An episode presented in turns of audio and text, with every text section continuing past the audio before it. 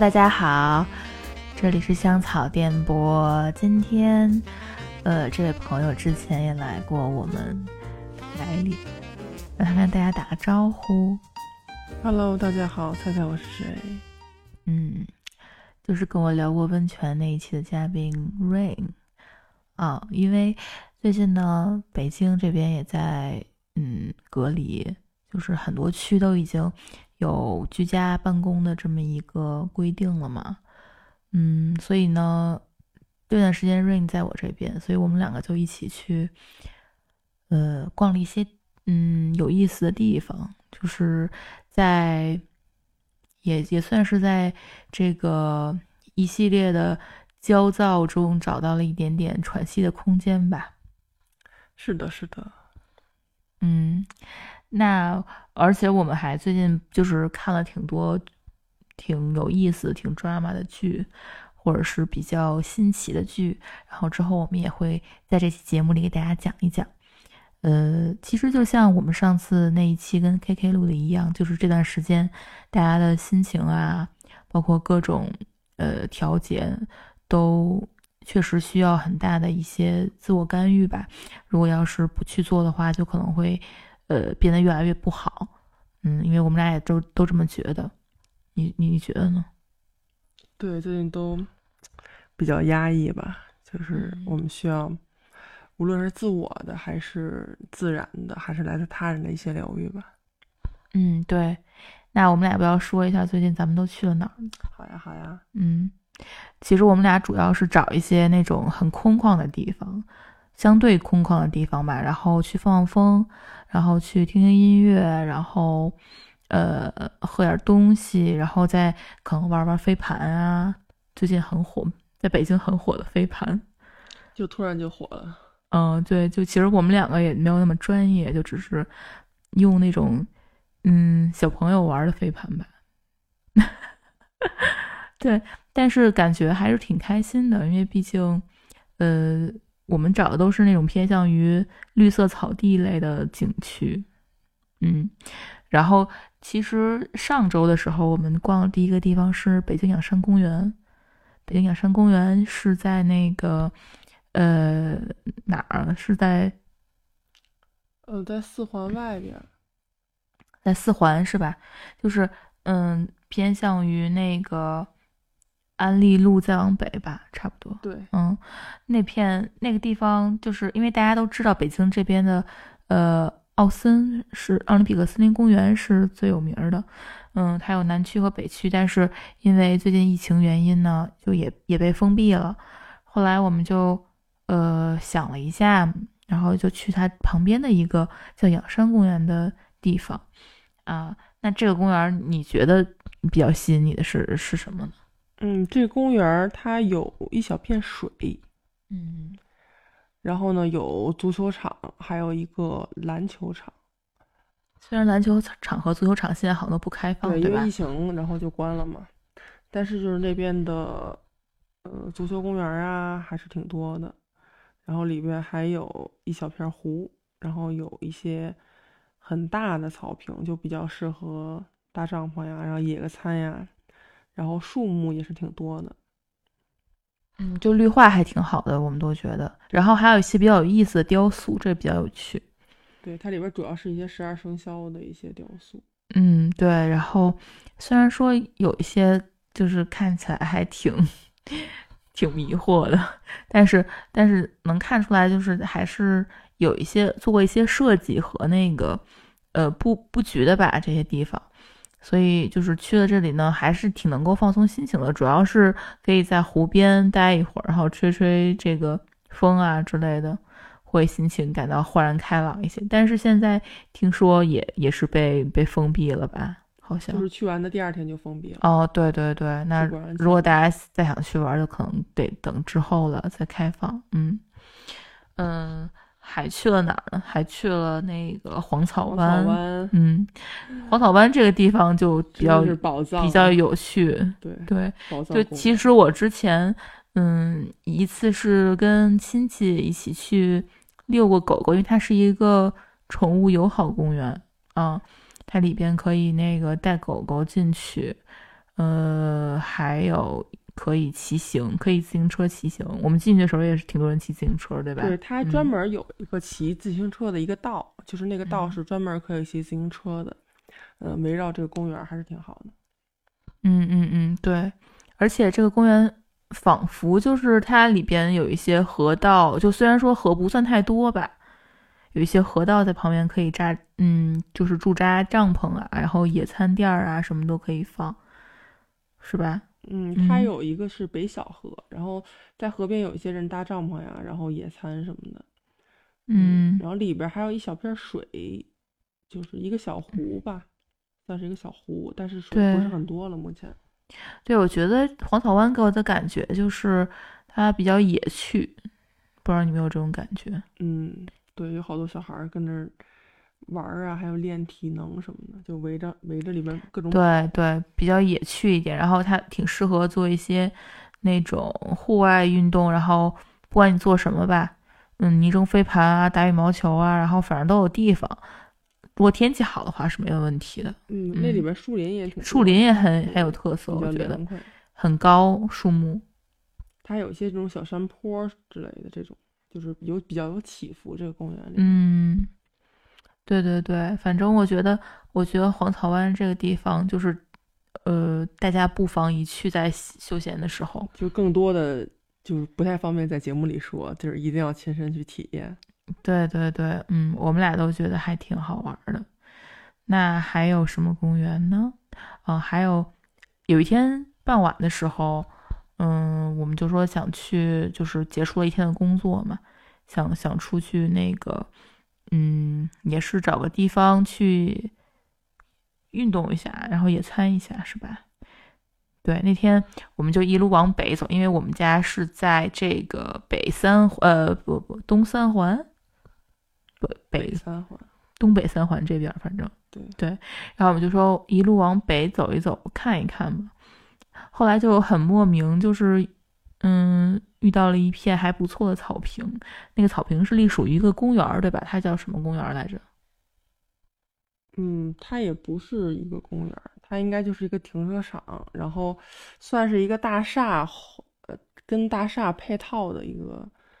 地带吧。但目前那块儿是没有什么人管，可能是没有建好还是怎么样。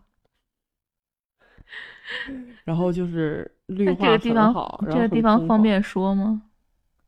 嗯，这个地方我看一下地图。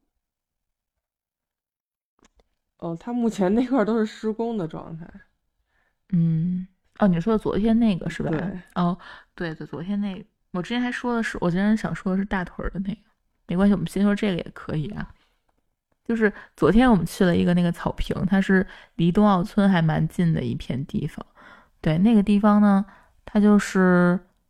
其实呃绿化还确实很好，然后很大一片草坪嘛，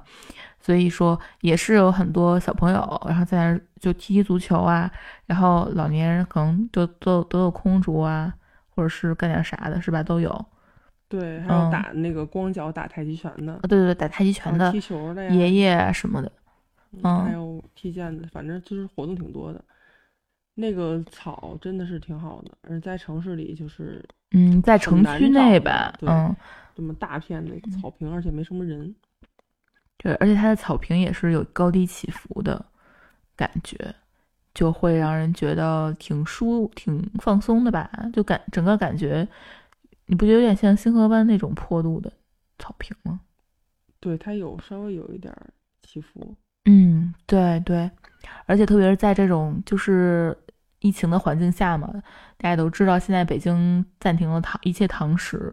然后包括商场啊，还有一些大型的呃营业厅、营业区都不营业了，就就是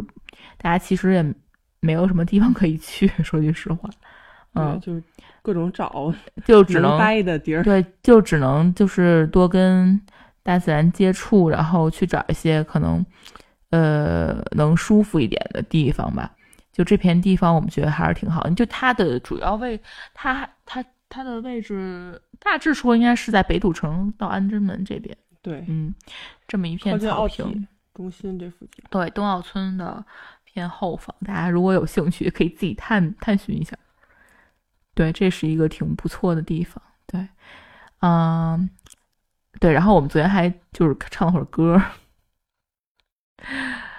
拿了拿我们的麦克风去唱了会儿歌，就感觉有一种在山坡上，嗯，就是放声歌唱的感觉，就还挺开心的吧。对，嗯，然后还有就是我我刚刚说的那个，就是大屯那边有一个一片草坪。哦，那是北苑公园。哦，对对对，那片是隶属于北苑公园的一个角，对吧？嗯，它是从大屯路东地铁站出去，然后往北一点儿就到了。嗯，它挨着一个高尔夫球场。嗯，对对对，有一个高尔夫球场，还有一个是那个呃叫什么美食街、美食宫，还是叫什么？对，那边叫就是大屯那边有个美食宫，好像。嗯嗯，呃，这个地方它的好处呢，就是在于那个也是绿化做蛮好的，而且它有时它那个草是有坡度的，对。嗯，你可以就是比较放松的躺在上面，然后看看夕阳啊什么的。对，它那块有那个地铁，嗯，哦，有一个铁路，地铁它是在地上的嘛，所以你就能看到夕阳西下的时候会有那个地铁从那边过去，然后就有一种好像在日本的那种感觉。嗯，你说在什么镰仓啊什么之类的，对，好像也不太一样，因为它是高架高架桥架起来那种。哦，对对对，就还是一个。呃，蛮有野趣，但是又很接近于城市的感觉的地方吧。能放松身心。嗯嗯，我们这这这段时间就是 闲暇时候呢，就会在这些地方溜一溜，然后就觉得，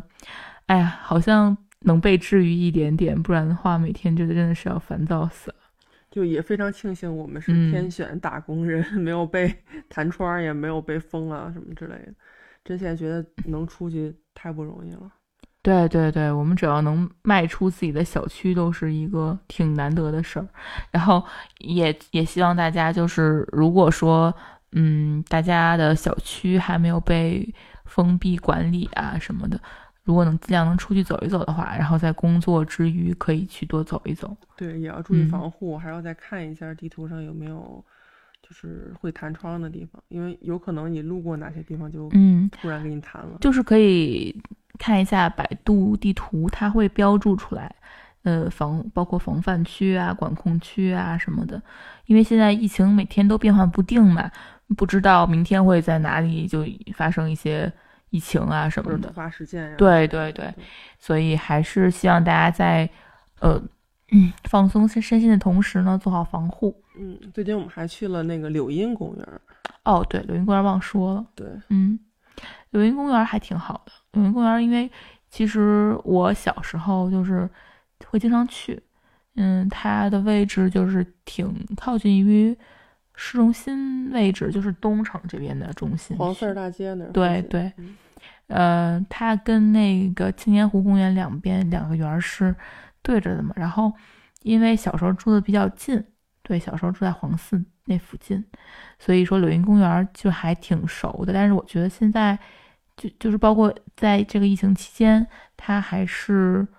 呃给大家提供了一片能够去放松身心的地方，对，看小鸭子，对吧？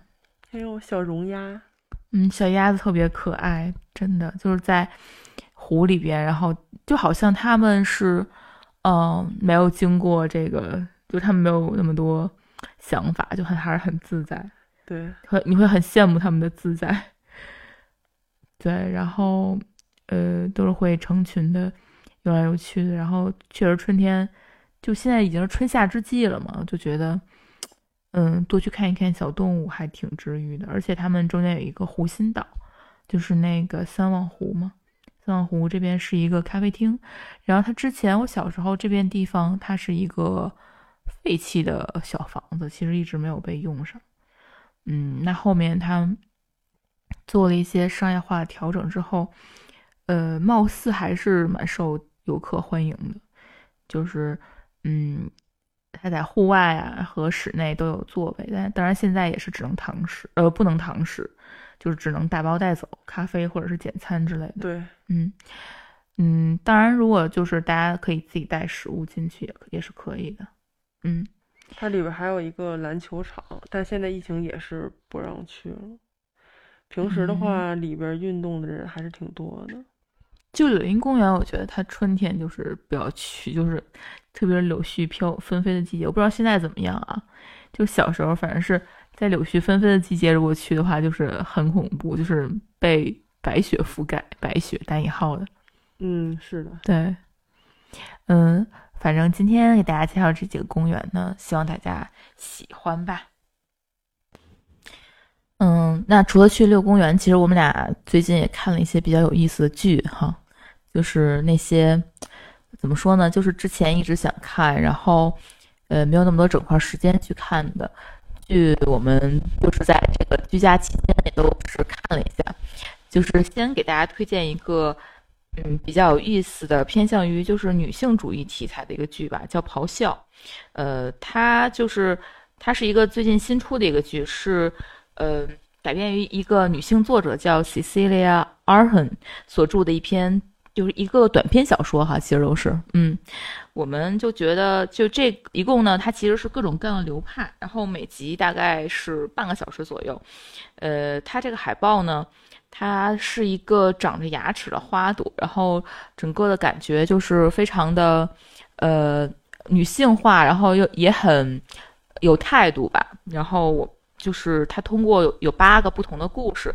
不同的年龄啊、种族啊、阶级啊或者信仰啊，来表达这个当代女性所面临的一些困境，还有女性的一些力量吧。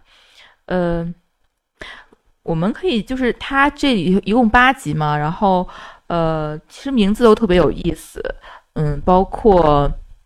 有一个隐形的女人是第一集，然后一个吃照片的女人，一个被摆架子的女人，那。我们想就是挑其中两三集来给大家说一说我们的感想吧。就先说那个摆上架子的女人，那个我们一起看的，当时对吧？对，它每一个剧集都是独立的，就是互相之间没有关联。对对对，比较下饭的这种剧。对对对，但它都是那个反映了就是不同女性、不同肤色和种族她们所面临的一些困境，在自己的阶级内的吧。那那个摆上架子的女人呢，她是。讲了一个，就是可能我们会有一点点剧透。如果说在意的听众呢，也可以自己去看。嗯，他现在在一些嗯平台上啊，其实可以搜到。呃，这个摆上架子的女人呢，她第一集她就是讲，它是第三集啊，第三集讲的是一个就是白人的模特，然后呢，他就是这个从小被他妈妈教育呢。说就一定要美，对你漂亮就足够了，对你漂亮就足够，你不需要。呃工作什么非常好啊什么，就是在漂亮和聪明之间，就是他选择漂亮，对，要选择漂亮，对，然后所以他就是呃深谙其道，他就是呃当了模特之后呢，就被一个亚裔的男性然后所喜欢，然后把他娶回家当老婆了，嗯，亚裔男性是个富豪，对对对，亚裔男性就很有钱的那种家里。嗯，她呢，就他们俩结婚了一段时间之后，一开始还是很幸福，然后之后到后面，这有一天突然有一天，她这个老公就跟她讲说，呃，我在客厅里给你正在这个建立一个架子，是吧？是他的工作室，他工作室挺大的，类似于书房这样。对，她的老公就是想把她，呃，专门为她定制了一个架子，然后。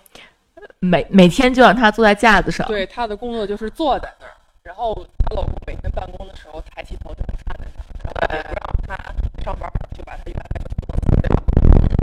她就说，呃，那我我需要在那儿干嘛呢？然后，嗯，她老公就说，你不需要什么，just sit 就可以了，就是坐在那儿就行。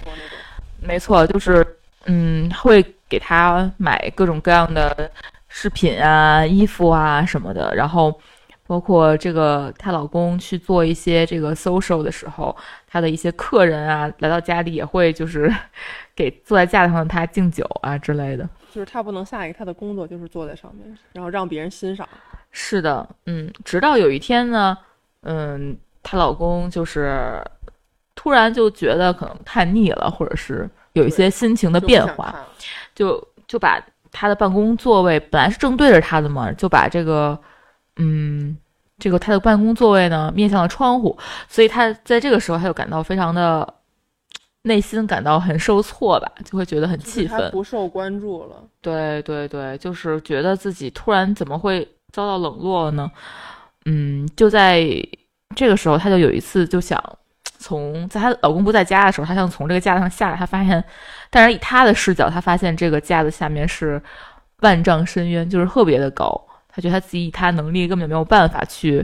跳到下面。然后当他鼓足了勇气跳下来的时候，就他就会觉得，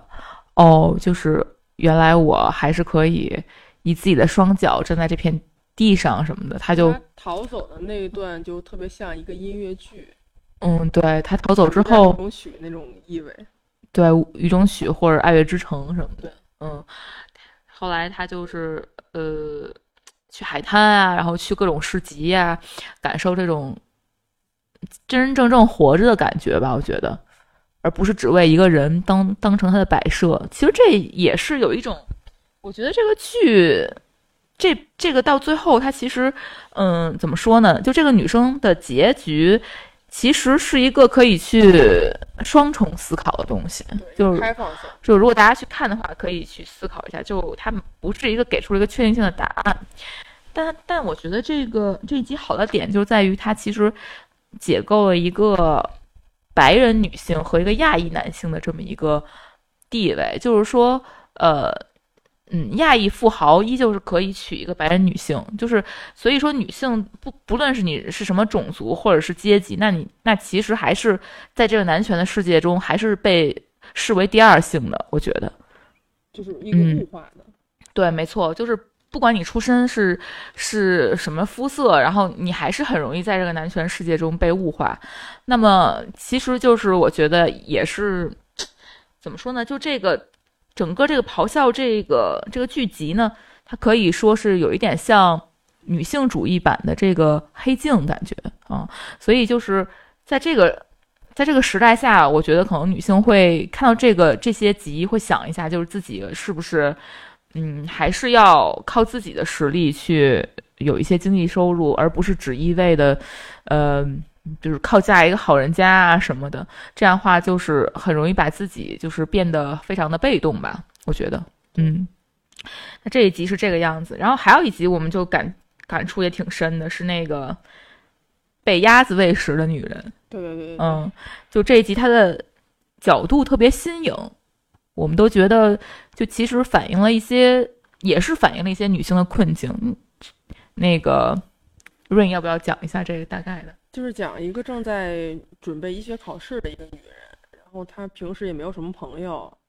嗯，也不怎么跟人聊天儿。然后她每次到公园来放松心情，其实就是为了逃避，然后为自己找一个借口。就是她只有唯一能谈心的是她姐姐，但她对她姐姐其实也是有一些不满的，就是。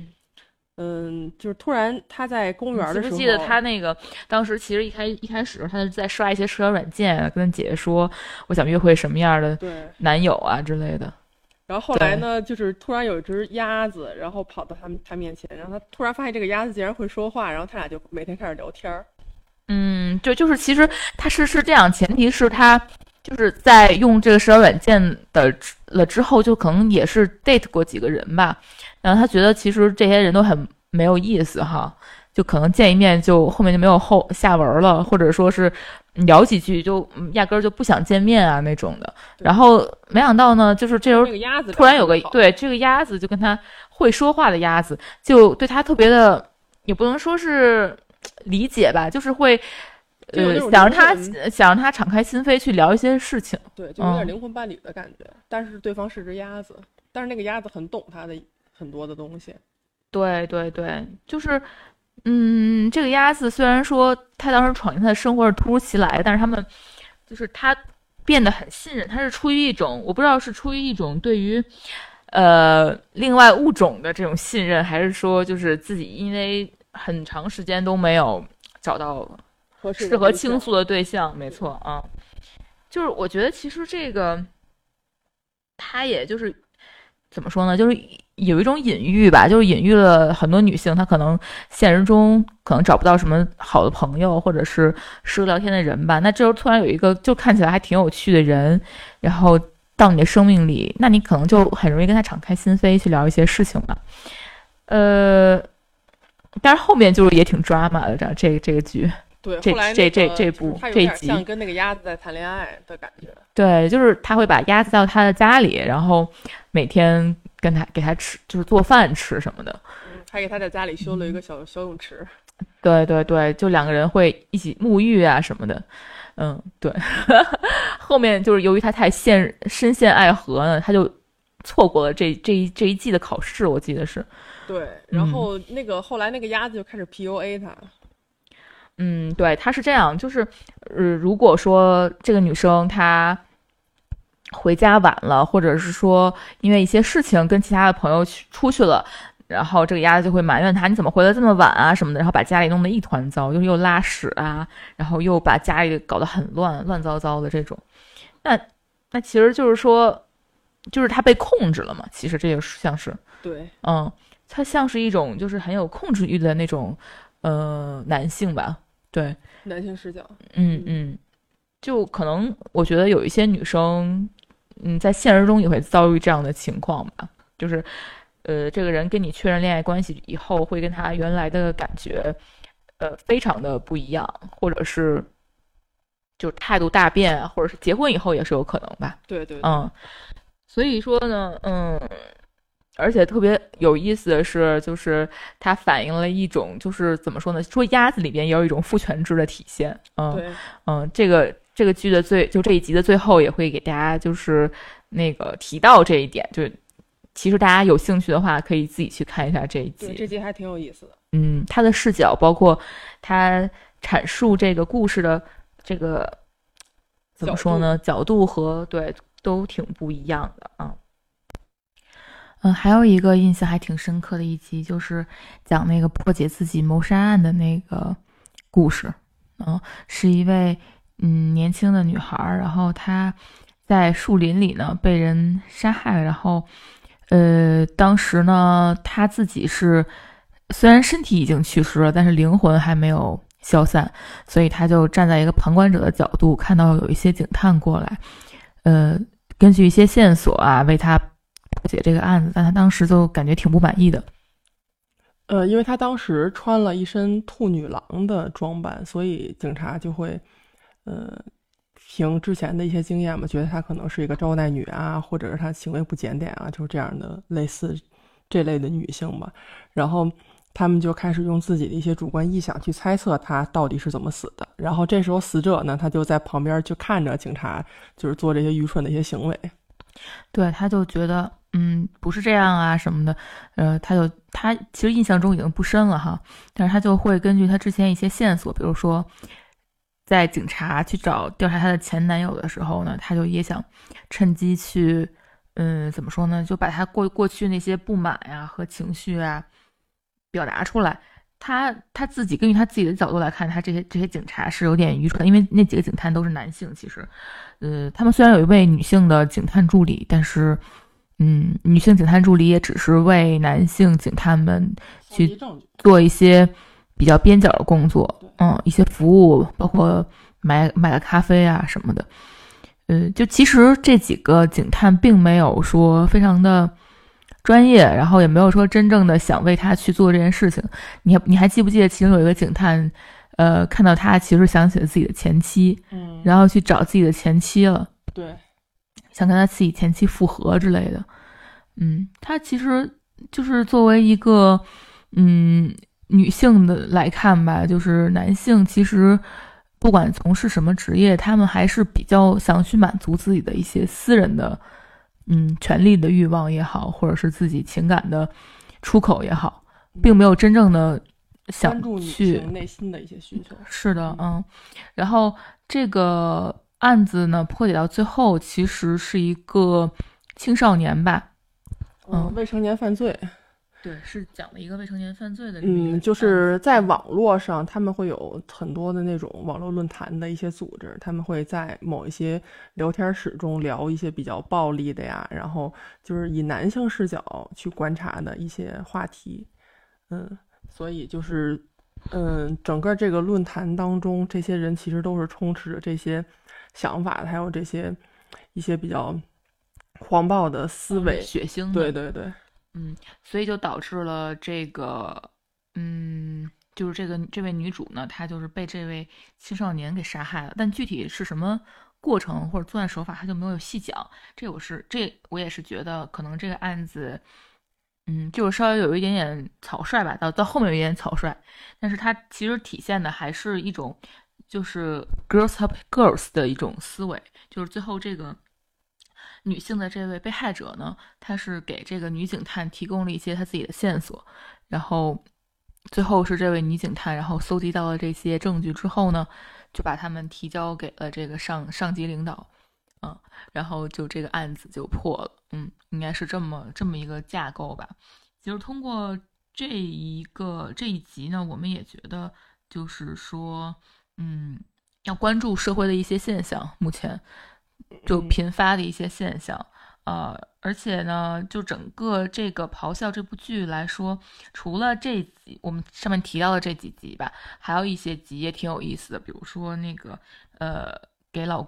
把他前夫退货的那位，嗯。嗯，然后还有一个就是第一个故事，就是那个黑人的这个女性的编剧，然后她获得了成功，但是她在一个男性的这种。凝视下，她不仅是一位就是黑人有有有色人种，她还是一位少数，就是怎么说呢，又是女性，嗯，就是也提到了一些 Black Lives Matter 的这这些问题，呃，所以也期待大家能够自己去体会一下这部比还蛮好看的，就是女性版的《黑镜》。嗯，除了上面提到的两个剧吧，最近还有一档就是。有小有名气的剧叫《九号密室》（Inside Number Nine），我想大家可能喜欢英剧的朋友们应该都知道这部这个剧哈。呃，它的第七季呢已经上线了，然后呃大家可以自己搜索一些那个平台啊什么的，都可以去看这部剧。它其实呃这个剧呢，它是二零一四年然后横空出世的吧，就是那提到。这个剧就不得不提到它背后两个主创哈，两个主创他们既是这个编剧，也是演也是演员，就每一集其实都有他们俩。他们一个是这个李斯·谢尔史密斯和史蒂夫·佩姆佩姆伯顿，就这两个就是呃前面那个是二册嘛，大家叫，然后后面那个是胖胖啊，他们两个就是已经是大学同学了，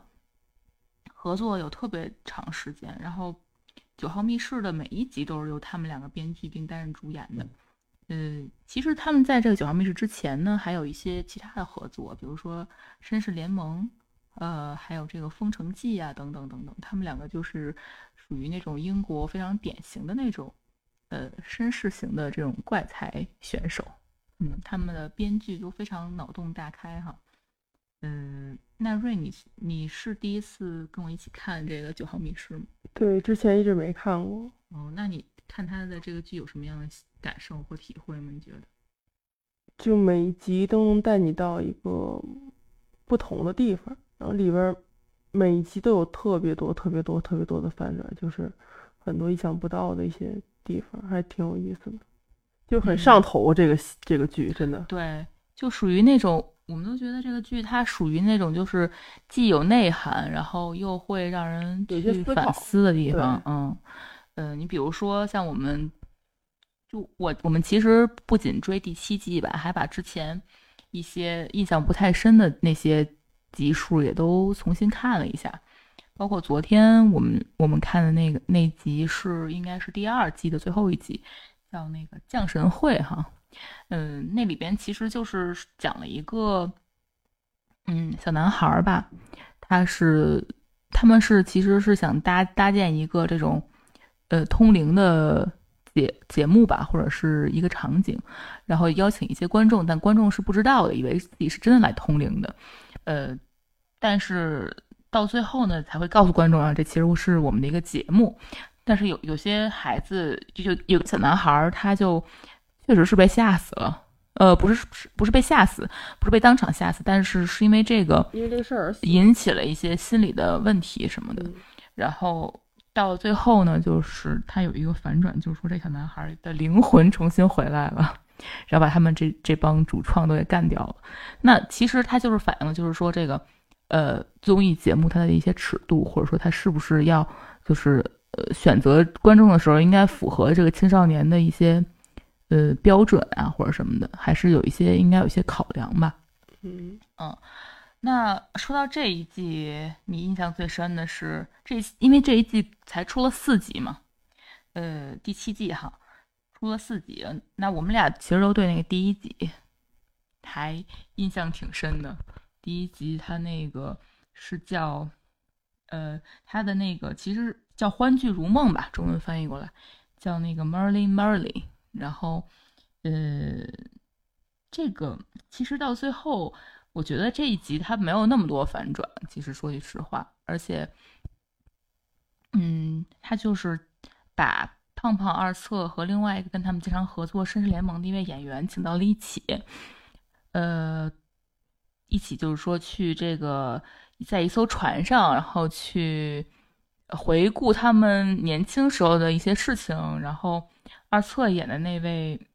嗯，那个角色呢？他的女朋友，呃，他的老婆是去世了嘛？然后最后他就是，呃，跟他老婆一起，算是抵达了另一个彼岸。嗯，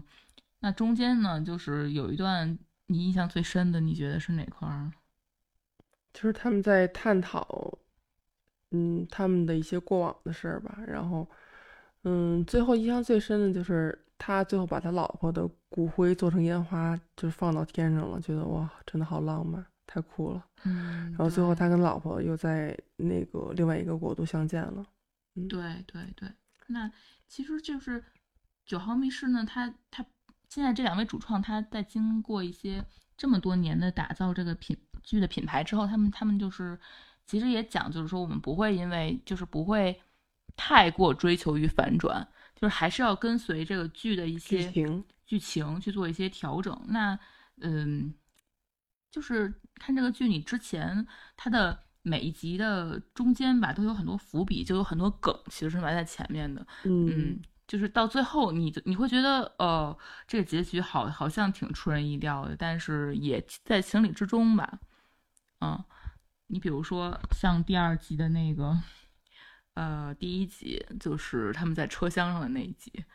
嗯，那一集那集其实最后的结局呢，就是那个车厢里死的那位呃乘客其实是二侧，因为他他怀疑那是他的竞争对手，所以呢就给他杀掉了。但后来他发现他其实杀错了人啊，他的竞争对手应该是胖胖。对，嗯，那那其实在这个剧中间，就是二侧，比如说发现他呃。发现这个人那个死掉的时候，然后大家都很惊慌嘛，然后他当时就是呃很镇定，好像，然后就马上说我是医生，我要检检查一下他什么这个那个的，然后然后在别人提出说要不要去报警的时候呢，他就说啊我明天有一个很重要的面试什么的，我不能错过这个很对我很重要的面试，那其实就已经透露了一些他的自己的一些心态和和意图吧，嗯，对，就是。这个结局也不意外，所以说，嗯，而且我觉得《九号密室》就是好的一点，它就会赋予每一个角色比较强的动机，就是让这个动机来推动情节发展。哎，你刚才说到有一集你也挺印象挺挺深的，那个鞋的那一集，哦，丢鞋的那一集，对，你会感到特别迷惑是吧？一开始，对，就是整个就是一个懵的状态，但其实看到最后。嗯，也挺能理解和共情的，嗯嗯，你觉得就是哪哪块儿你比较能共情？就是你觉得那个丢鞋那个它的长，可以简单介绍一下。嗯，就是有一天主角去跑步的时候，然后发现自己家路上，然后有一只鞋子，然后那个鞋子里面是九号的一个鞋子，然后他就一直嗯。想尽各种办法去找这个鞋的主人，然后还建了一个网站呀，然后什么又报警啊，然后还又搞了什么这各种什么基金会啊，就是就是比较过的一些事情。然后就是他妻子啊，也因为这个事情，然后就是弄得他家庭都不是很和谐。嗯，后来那个有一个人就拿另外一只鞋过来上门了，然后说那个他是鞋的主人，然后呢。二册呢就特别依依不舍把这个鞋给他了，然后后来呢，他就发现那是他老婆安排的一个人，然后他就跟他老婆开始大吵一架，然后他的老婆就发现他的袖子上有些血迹，然后就问那个人怎么了，然后他们就开始把他给杀了。，对，他就开始回忆，然后就把他杀了，然后那个画面就拉到了一张照片上，就是他抱着两个孩子，就是他其实应该是有两个孩子，但有一个孩子就是夭折了，就是小比较小的时候就死了。嗯，就是一个啊男孩儿一个女孩儿，对然后一个女儿。现在只有那女儿嗯活着呢，然后那个镜头就扫到他抱着那个双胞胎的时候，然后脚底穿那个鞋，就是他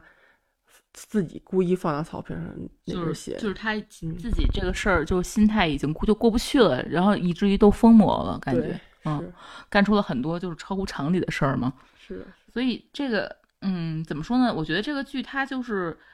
呃，展现了就是这两位编剧的创作才华的同时，也会就反映很多现实问题、社会问题。嗯，就是现在的人，说明现在就是在这个社会中的人，的确很多人都非常压抑，而且这个无处排解吧。对，是的，是的，他只嗯能寄托于就是某种方式对嗯某一种物体上或者对，就是其实这个也是九号密室，嗯，特别难得的一点哈。嗯，我们刚刚就是在录节目之前才刚看完了那个他最新一季的新一集，嗯嗯，这一集就不给大家剧透了吧，就是我觉得还挺有挺有意思的。就是从拍摄手法上来讲呢，是这两位编剧之前没有运用过的一种手法，是分屏的手法，就是他把呃一个发生在不同时空的事件，然后拼在以一个这个镜头里，呃以不同的角度和那个机位吧，就是拼在了一个动镜一个镜头里，这样你就可以看到他这个剧里不同人、不同角色的在那个时间的一些嗯行为或者是作为做法啊什么的。嗯，然后嗯，你看到最后你会觉得哦，就是原来 他这么拍摄是有理由的。是的，是的，嗯，每一个剧都会有一些小的，就是每一集嗯。对对对，就是你能找到一些彩蛋，嗯，就按现在的话说，互联网词就是复盘的时候吧，你可以知道，嗯，他就是编剧为何要这样写，导演为何要这样导，对，嗯，反嗯，我们两个就还挺喜欢这个剧的，也推荐给大家哈。呃，希望大家能够在 最近比较怎么说呢，比较焦虑和比较烦躁的这么一个 emo 的这些嗯状态下，能够找一些让自己感到比较有意思的事情吧。能排解自己情绪的一些方法。嗯，是的，而且也是要呃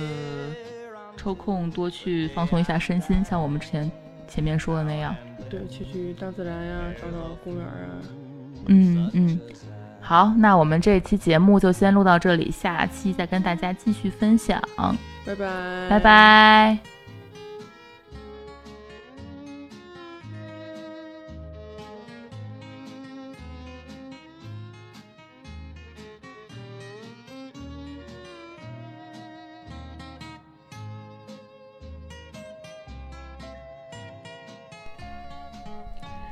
感谢您收听这一期的香草电波，推荐您使用喜马拉雅 APP、荔枝 FM、汽水 APP、小宇宙 APP 以及苹果 Podcast 来订阅和收听我们的节目，也欢迎在评论区留言和联系我们。